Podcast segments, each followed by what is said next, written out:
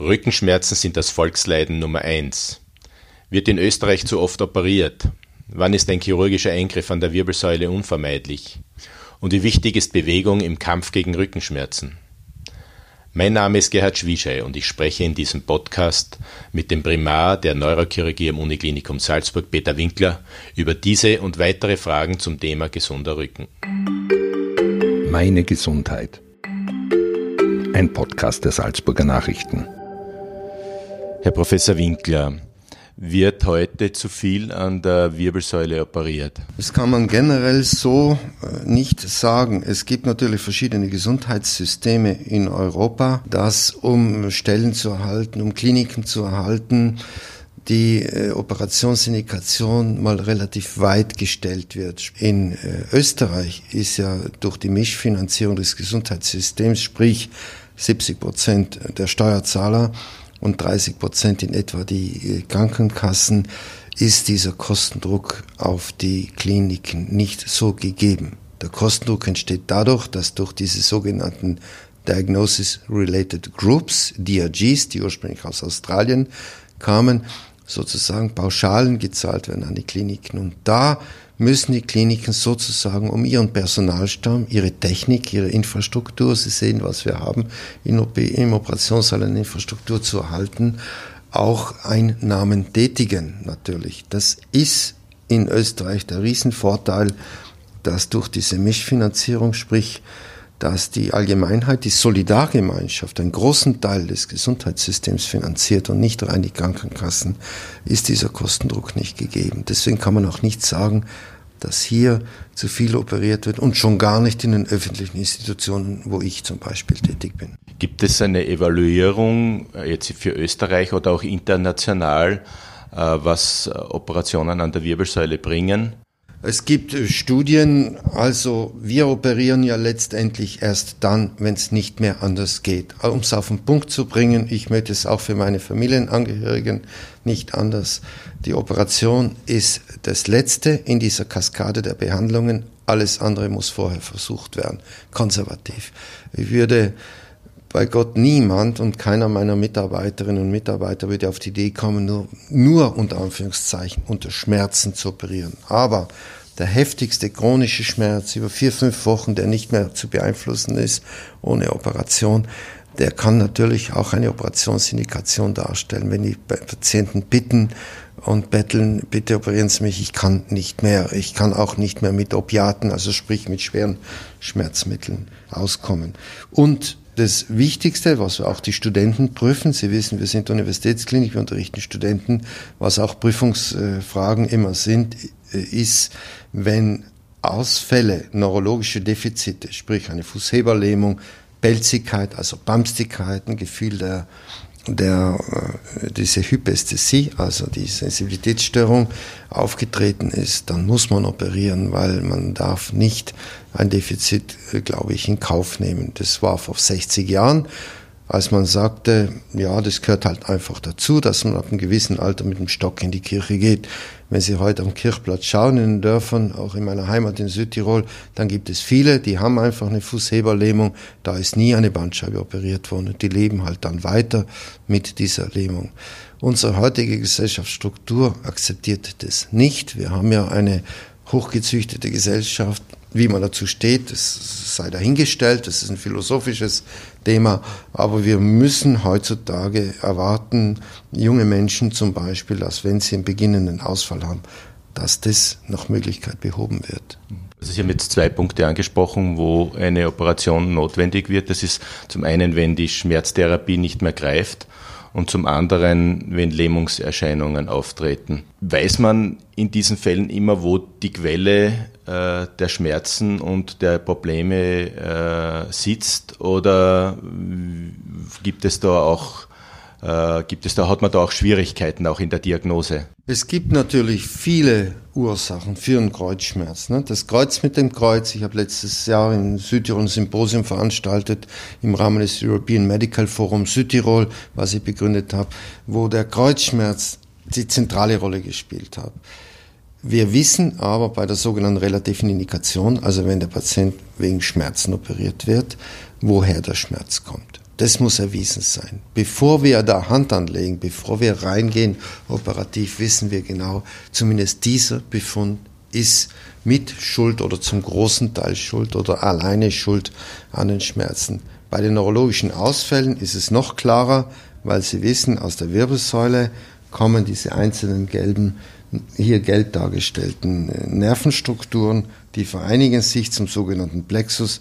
Wenn die Bandscheibe dann ausgeleiert ist oder gar sich ein Stück loslöst aus dem Verbund der Bandscheibe, sequestriert aus dem lateinischen sequestrare, also sozusagen absondert und im Wirbelkanal liegt, dann kann der Nerv nicht mehr sich ausdehnen. Hat der Nerv keinen Platz mehr. Er wird gegen den Knochen gepresst. Wenn Sie sich da vorstellen, da ist der Nervenwassersack, das sind diese wie Bindfäden, die da durchziehen, die sogenannte Cauda equina, der Pferdeschwanz, und hier wird er massiv abgedrängt. Und eine akute Indikation, wo sogar in der Nacht operiert wird, gestern hatten wir so einen Fall, wo sofort operiert wurde, ist, wenn es in der Schamregion bumpstig, sagt man im Volksmund, pelzig wird, also sogenannte Reithosenanästhesie, also dort, wo der Reiter am Pferd aufsitzt, wenn dieses Areal bumpstig wird und pelzig wird und wenn die Blase nicht mehr funktioniert. Weil Sie können sich nicht vorstellen, äh, aber wenn Sie, wenn Sie, wenn diese Nervenfasern, die hier runterziehen, von S2 bis S4, die ziehen hier aus dem Nervenwassersack raus, versorgen hier die Blasenentleerung, die, hier wäre die Blase zum Beispiel, ja. Und diese, wenn diese Blasenentleerung nicht mehr funktioniert, droht dem Menschen ein Leben mit dem Katheter. Oder sogar die Stuhlentleerung, dass der Stuhl auch nicht mehr geht. Hier ist der Darm, die Fasern S2 bis S4 entleeren den Darm, sind verantwortlich für die Darmentleerung, also die parasympathischen Fasern nennen wir das. Und diese Fasern, die steuern das hier. Das heißt, wenn das ausfällt, von S2 bis S4 die Segmente, und die sammeln sich alle bei so einem großen sogenannten Massenvorfall, dann ist allerhöchste Zeit, das ist auch eine Prüfungsfrage an die Studenten immer, wann muss man sofort operieren? So ein Befund darf, wie mein ehemaliger Chef in Schweden und in München auch immer sagte, darf die Sonne nicht mehr aufgehen sehen, so ein Befund. Wenn man da nicht gleich operiert hat, dann konnte man sich in München am nächsten Tag den sogenannten blauen Brief abholen. Sprich, das heißt, wenn man nicht operiert, dann sind die Nervenschäden können nachhaltig für und für immer da wir bestehen. Wir operieren in den öffentlichen Häusern ja nur solche Patienten. Wir sind jetzt ausgebucht mit Stabilisierungen bis hoch in den Sommer, in den Hochsommer rein. Elektive Stabilisierungen heißt, wenn die Wirbel gleiten, wenn die nicht mehr fest sind, alle Patienten, die wir hier operieren, die haben alle einen extremen Grund, operiert zu werden. Alle. Wir können die Patienten durchgehen, auch die heute im Operationssaal sind. Da kommt man nicht mehr aus. Wir sind froh um jeden, und das hat einer meiner amerikanischen Lehrmeister immer gesagt, die Operation ist immer ein Übel, aber ein notwendiges Übel, und aus diesem notwendigen Übel kann man auch eine Kunst machen. Ja, man kann es sorgfältig machen, mikrochirurgisch, so wie wir seit Jahrzehnten in der Neurochirurgie schon unter einem Operationsmikroskop mit der gleichen Sorgfalt, wie wir an den Kopf rangehen, an die, an die Wirbelsäule rangehen. Mikrochirurgisch heißt, sie schauen nicht direkt auf die Wunde, Sie machen die, den Schnitt, die gröbere Arbeit erstmal mit freiem Auge und dann wird das Mikroskop reingeschwenkt und Sie schauen unterm Okular und sehen nur die Spitzen Ihrer Hände und vor allem Ihre Instrumente und können ganz sorgfältig operieren. Bei einer Bandscheibenoperation heutzutage gehen in meiner Klinik oft nur 20, 30 Milliliter, also eine Spritze voll Blut verloren, nicht mehr, oft gar nichts. Haben sich hier die Operationstechniken in den vergangenen 15 Jahren stark verändert auch? Hat es hier große Fortschritte gegeben? Ich würde sagen, in den 70er, 80er Jahren letzten Jahrhundert, Jahrtausend, hat die Mikrochirurgie Einzug gefunden und auch auf dem Gebiet der Bandscheibenchirurgie. Und die Mikrochirurgie, da gibt es Daten dazu, hat den Standard enorm verbessert, hat die Ergebnisse verbessert. Dann sind natürlich Verfeinerungen passiert. Ich habe auch mitentwickelt, äh, einmal auf der anatomischen Schiene. Ich bin ein begeisterter mikrochirurgischer Neuroanatom, mache auch Ausbildungskurse, wie letztes Wochenende 50 Leute waren hier aus ganz Deutschland, Österreich, Schweiz, die ich hier trainiert habe, drei, vier Tage lang. Anatomie, äh, Zugangsforschung, Entwicklung von neuen schonenden Zugängen sowohl am Kopf als auch an der Wirbelsäule. Man kann sagen, es sind so Details fortentwickelt worden und was zurzeit sehr en vogue ist, es hat sich die Endoskopie entwickelt. Und die Endoskopie hat Zukunft auf dem Gebiet, die ist vielleicht noch feiner. Man muss sich aber schon die Patienten gut aussuchen, die für einen endoskopischen Eingriff in Frage kommen. Weil als Neurochirurg sehe ich lieber die Struktur, die ich freilegen will. Ich sehe lieber den Sequester. Ich ziehe hier den Nervenwurzel zum Beispiel zur Seite und, und weiß, aha, drunter ist meine Wurzel, also das wäre so ein Spatel zum Beispiel. Ne? Da ist die Nervenwurzel, die tue ich zur Seite. Hier, hier ist der Nervenwassersack, also dieser Schlauch hier, und drunter ist dieser Vorfall, der davor quillt und den ich rausziehe. Das sieht man oft endoskopisch nicht, ja. Und wenn ich nur reinpiekse sozusagen, wie die, wie die Deutschen sagen würden, äh, in so einen Befund, dann habe ich auch keinen Überblick. Ne? Das wäre der Spatel, der das zur Seite zieht. Wenn ich nur reinziehe, äh, rein äh, gehe blind, dann habe ich auch keinen Überblick, was passiert. Das heißt, man muss sich gut überlegen, welche Technik am besten ist, der Chirurg sieht, was er macht, zu jeder Phase, jeder Sekunde der Operation, hat einen Überblick und weiß, okay, der, Nerven, der Nerv muss entlastet werden, der wird da weggedrängt, ne? können Sie sich da vorstellen, ja, das ist der Nerv, ja, das ist der Nervenwassersack hier und man muss, das ist eben die, die, die Kunst, man muss äh, immer die adäquate Operationsmethode beim einzelnen Patienten anwenden. In einigen Bereichen der Chirurgie hat, äh, haben die Roboter auch schon Einzug gehalten. Sind die auch für die Neurochirurgen künftig, können die für die Neurochirurgen künftig ein Thema sein? Ich habe den Vinci, der nach dem großen, großartigen Künstler benannten Roboter, den Vinci-Roboter vor 25 Jahren in München getestet, an der Universitätsklinik München, wo ich Professor war. Für uns ist er nicht geeignet für die Herzchirurgen, für die Urologen, demnächst auch für die Allgemeinchirurgen, der hier schon angewandt übrigens, und für die Gynäkologen auch, habe ich neuerdings gehört. Für die Neurochirurgie hilft der Roboter nur in der Hirnchirurgie, in der Epilepsiechirurgie, wenn man sogenannte Trajektorien planen will, also wenn man planen will am Kopf, ich müsste zum Beispiel, Epilepsie herzufinden, viele Elektroden in die Tiefe des Gehirns legen, da hilft der Roboter, um, die, Roboter, um diese Trajektorien zu planen. Ich war in Entwicklung in Montpellier in Südfrankreich an so einem Roboter beteiligt. Also einfach so aus Leidenschaft, aus Passion heraus. Aber wir konnten aus Kostengründen den Roboter nicht anschaffen. Wir hätten ihn damals gekriegt für eine Viertelmillion, für 250.000 Euro. Aber wir hatten nicht die Mittel. Äh, leider. Ich hätte ihn gerne angeschafft. Es sind auch mit Folgekosten verbunden, muss ich dazu sagen.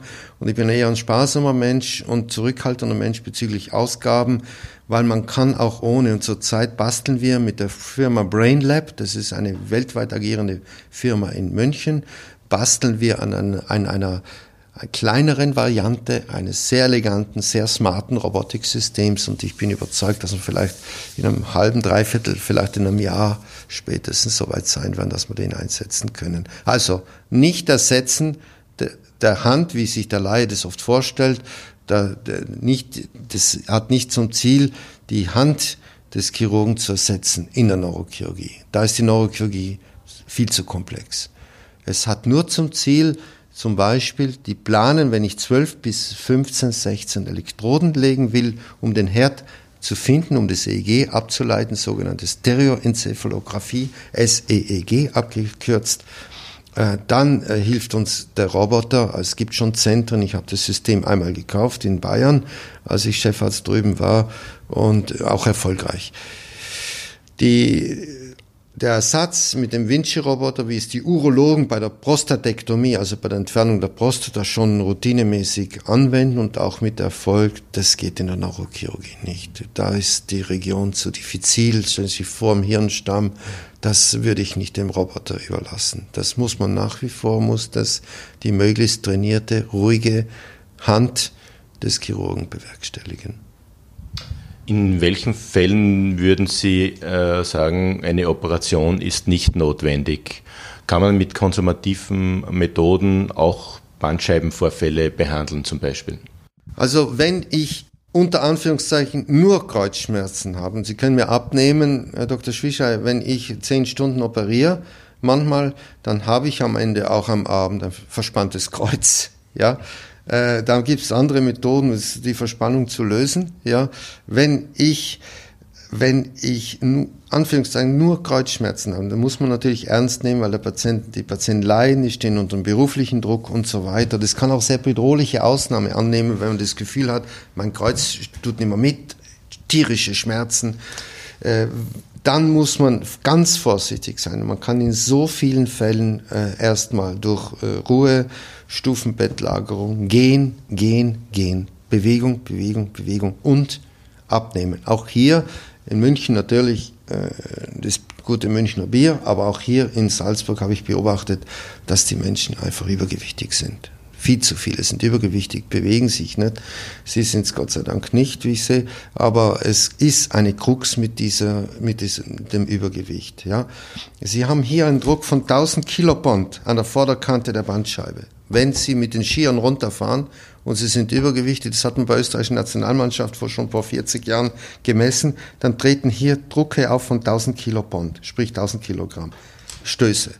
Das muss dieser Stoßdämpfer, der die Bandscheibe darstellt, aushalten. Ja, solche Drucke treten auf. Natürlich presst dann irgendwann nach hinten raus, ja. Aber ein Schmerz allein, die sogenannte relative Operationsindikation, wird bei uns so gut wie nicht operiert. Und das sind, da greifen die Verfahren, die auch äh, draußen in sogenannten freien Medizinwirtschaft angeboten werden. Da greifen diese Verfahren, biegst man mal rein, machen man sogenannte Chemonukleolyse. Sie erinnern sich, vor 30 Jahren hat man das Enzym der Papayafrucht eingespritzt, das Chymopapain, und es hatte zum Ziel, den Kern, den Kern der Bandscheibe, den sogenannten Nucleus pulposus, den weichen Kern, wie im Latein schon sagt, aufzulösen in der Vorstellung, der ist dann aufgelöst durch das Enzym, das Ganze zieht sich dann wieder zurück. Wenn bereits ein Sequester vorliegt, können Sie das gleich, salopp gesagt, vergessen. Was ist ein Sequester? Sequester kommt vom lateinischen sequestrare, wie Sie wissen, absondern. Da liegt da draußen ein Stück, hat sich schon, salopp gesagt, verabschiedet vom Bandscheibengefüge und liegt da draußen frei im Wirbelkanal und drückt nur mehr den Nerven zur Seite. Das ist das sogenannte Sequester. Ja? Das ist das abgelöste Stück. Ja? Das heißt, hier hilft nur mehr, wenn bei einer entsprechenden Größe und wenn er strategisch, sagen wir, liegt, hilft nur mehr die sogenannte Sequestrektomie. Aber eine sogenannte Protrusion, Protrusion von Protrudere Vorquellen, wenn ich mir einen Kernspin machen lasse heute, ohne einen Grund zu haben, dann finde ich an 10, 12 Stellen solche Vorwölbungen, Protrusionen. Die muss man nicht alle operieren, um Gottes Willen. Ja, bloß nicht. Ja, wir operieren keine Röntgenbilder, wir machen keine Bildkosmetik, wir operieren Menschen. Ich sage immer meinen Mitarbeitern, an den Bandscheiben hängen Menschen. Ja, deswegen wird es bei mir bei den Visiten auch nie das Wort, den Ausdruck geben, das ist sozusagen die Bandscheibe in Höhe LWK 4,5 oder so. Das ist der Herr Dr. Schwischei oder der Professor Winkler, der hat diesen und diesen, diesen Befund. So viel Zeit muss sein. Da lege ich extremen Wert darauf. Also wir haben ein Individuum da vorliegen und nicht irgendein Befund. Ja. Was macht man dann mit diesen Patienten oder wovon versucht man sie äh, zu überzeugen? Naja, erstmal äh, konservativ, das machen ja die Hausärzte, das machen die Physiotherapeuten, das machen die niedergelassenen Ärzte, auch die Orthopäden, die konservativ äh, agieren, die beraten die Leute mal, äh, Bewegungen und das, das ist Standard. Ja, Da kann man so viel konservativ physiotherapeutisch machen und nochmal gesagt, man muss auch einen gewissen Schmerz, ein gewisses Schmerzniveau manchmal übertönen, auf die Zähne beißen und sagen, jetzt gehe ich auf den Mönchberg jeden Tag, ja. Ich rede jetzt so gescheit ein bisschen daher, mach's leider auch nicht, weil ich hier einen Zwölf-Stunden-Tag habe, ja, und oft am Abend nehme ich lieber das Saxophon oder Schlagzeug oder die Gitarre und singe mir selber was vor, ja, und das ist halt meine Art der Psychohygiene für den Abend und den Stress des Tages sozusagen abzubauen, zu verdauen. Aber man sollte es wirklich machen. Und das tun auch die Niedergelassenen, ja. Die bei uns landen, das sind ja dann schon die, mit den schwersten chronischen Schmerzen und die mit den beginnenden Ausfällen. Ich habe hier beobachtet, dass die Leute relativ spät kommen. Die haben fast häufig schon beginnende Lähmungserscheinungen. Das kannte ich in München nicht. In München haben wir die Patienten an der Uniklinik, wo ich tätig war als Professor und auch in, in Finnland, in, in Schweden, da kamen die Leute schon mit einem kleinen Wehwehchen, mit Pelzigkeitsgefühl und da wurde schon eher mal gleich gesagt, ja, da muss man den Nerven entlasten. Weil ein Defizit ist ein Defizit. Ne?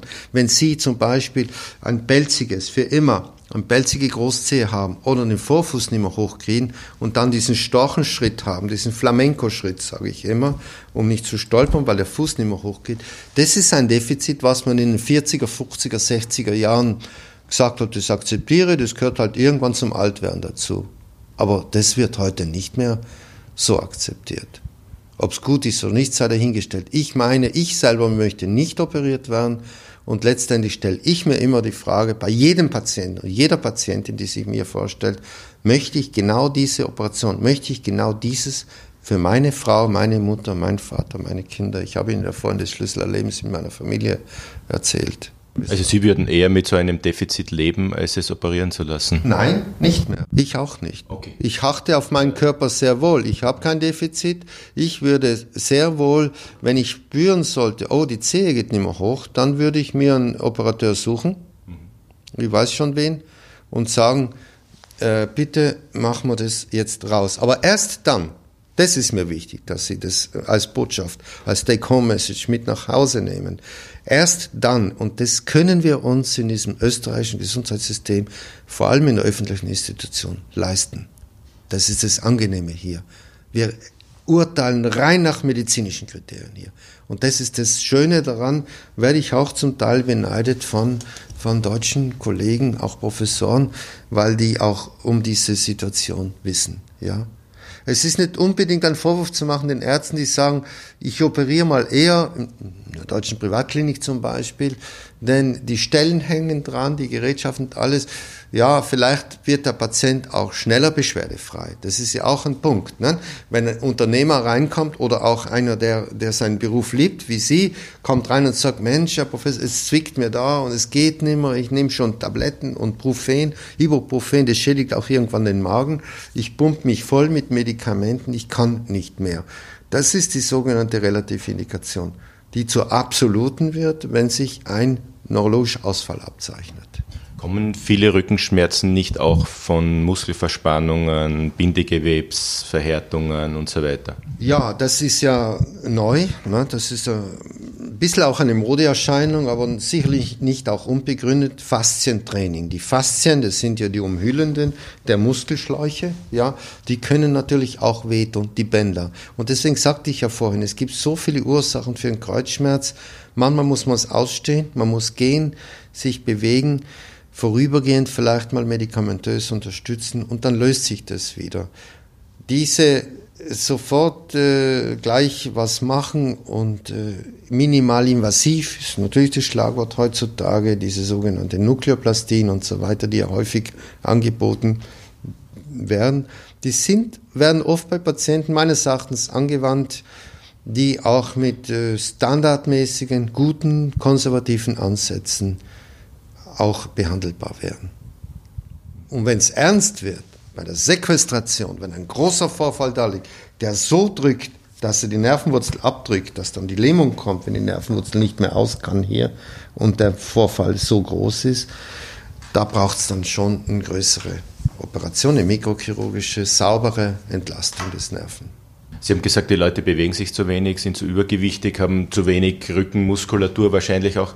Können Sie erklären, wie gut eine stark trainierte Rückenmuskulatur die Wirbelsäule entlastet? Ja, natürlich. Wir sehen oft Schnittbilder, jeden Tag äh, Dutzende Male und dann sehen wir weißes Fettgewebe, dort wo Muskeln sein sollten. Österreich ist ein Sportland. Ja, ich fahre hier über die Grenze oft München her und sehe äh, Sportland Salzburg. Ja, Österreich ist ja eigentlich sind die Menschen sehr sportlich und das ist sehr vielen sehr wohl bewusst. Aber die zu uns kommen, die sind ja eine Auslese. Ja, die haben ja schon das Problem und den Bandscheibenvorfall. Die sind nicht unbedingt repräsentativ für dieses Sportland. Oder in meiner Heimat in Südtirol sind die Leute auch in der Regel schlank. Wenn ich meine Geschwister alle anschaue, die sechs, die noch leben, von zehn, die sind alle dünn schlank, trainiert, die fahren auf Stilfser Joch mit dem Radl rauf und runter. Ja, das ist hier in unseren Alpenregionen sehr verbreitet. Ja, und in, in Großstädten, in Amerika habe ich es erlebt, als ich in Cleveland tätig war, in Cleveland, Ohio, an der Cleveland Klinik. Dieses Essen, dieses Fastfood, die sind einfach dick, pastös ja, und bewegen sich nicht. Und wenn sie nicht sich bewegen, dann sacken sie sich zusammen. Die Muskulatur hält die Wirbelsäule aufrecht, die Bänder helfen mit. Und wenn sie äh, ein, eine halbe Stunde am Tag sich bewegen, ja, dann helfen sie da enorm für den Rest des Lebens, dass es nicht zu diesem Circulus viciosus, zu diesem Teufelskreis kommt, dass dann irgendwann die Bandscheibe abschlaft, rausbricht, dann kommt die nächste dran und die übernächste und die nächste und so weiter. Also in vielen Fällen ist es besser, nicht nur auf Schmerzmittel und Operation zu vertrauen, sondern trotz Schmerzen sich auch dann zur Bewegung zu überwinden. Absolut. Also man soll auch manchmal so einen toten Punkt überwinden. Wenn es nicht mehr geht, natürlich zum Arzt gehen und zu uns kommen, aber man soll auch mal sagen, okay, jetzt tut's weh. Solche Phasen hatte ich selbst auch in meinem Leben schon, ja. Tut's ein bisschen weh, aber äh, jetzt gehen wir mal und dann schauen wir mal. Und äh, wenn man dann so 1000 Höhenmeter gemacht hat, sofern es man noch schafft. Ne? Natürlich sagen vollschlanke und dicke Patienten oft zu mir, Herr Professor, Sie sagen es leicht, bewegen, bewegen. Ich habe Schmerzen, dann bewege ich mich nicht mehr, dann esse ich, dann nehme ich zu. Dann ist man schon in einem Teufelskreis drin. Das muss man vorher machen, diesen zu durchbrechen. Ich sage aber oft unseren Leuten, jetzt haben sie aber keine Schmerzen mehr. Ich kann Ihnen Dutzende Patienten zeigen, heute, die wir gestern, vorgestern, letzten Tag operiert haben, die sind jetzt schmerzfrei. Den sage ich allen, so, und jetzt nehmen Sie bitte schon 20 Kilo ab. Ja? Ich habe gestern eine Bäuerin am Abend besucht, um 21 Uhr gesagt, jetzt haben sie keine Schmerzen mehr. Herr Professor, ist alles gut, Gott sei Dank, alles gut. dann habe ich gesagt, ja, Sie wohnen in so einer herrlichen Gegend, ja, Sie können nur vom Hof rausgehen und rauf und runter laufen. Machen Sie 300, 400 Höhenmeter jeden Tag. Schauen Sie, dass die Bauchmuskulatur auch straff wird und nicht sich gehen lassen, weil dann geht dieser Teufelskreis los und da kommt man dann oft nicht mehr raus. Das sind die Menschen, die wir dann versteifen müssen, stabilisieren müssen, weil die Wirbelsäule nicht mehr hält, weil die Hebelwirkung so pathologisch, so krankhaft geworden ist, dass man nicht mehr anders auskommt. Herr Professor Winkler, herzlichen Dank für das Gespräch. Das war ein Podcast der Salzburger Nachrichten. Redaktion Gerhard Schwieschei. Wenn Sie mehr wissen wollen, finden Sie uns im Internet unter www.sn.at.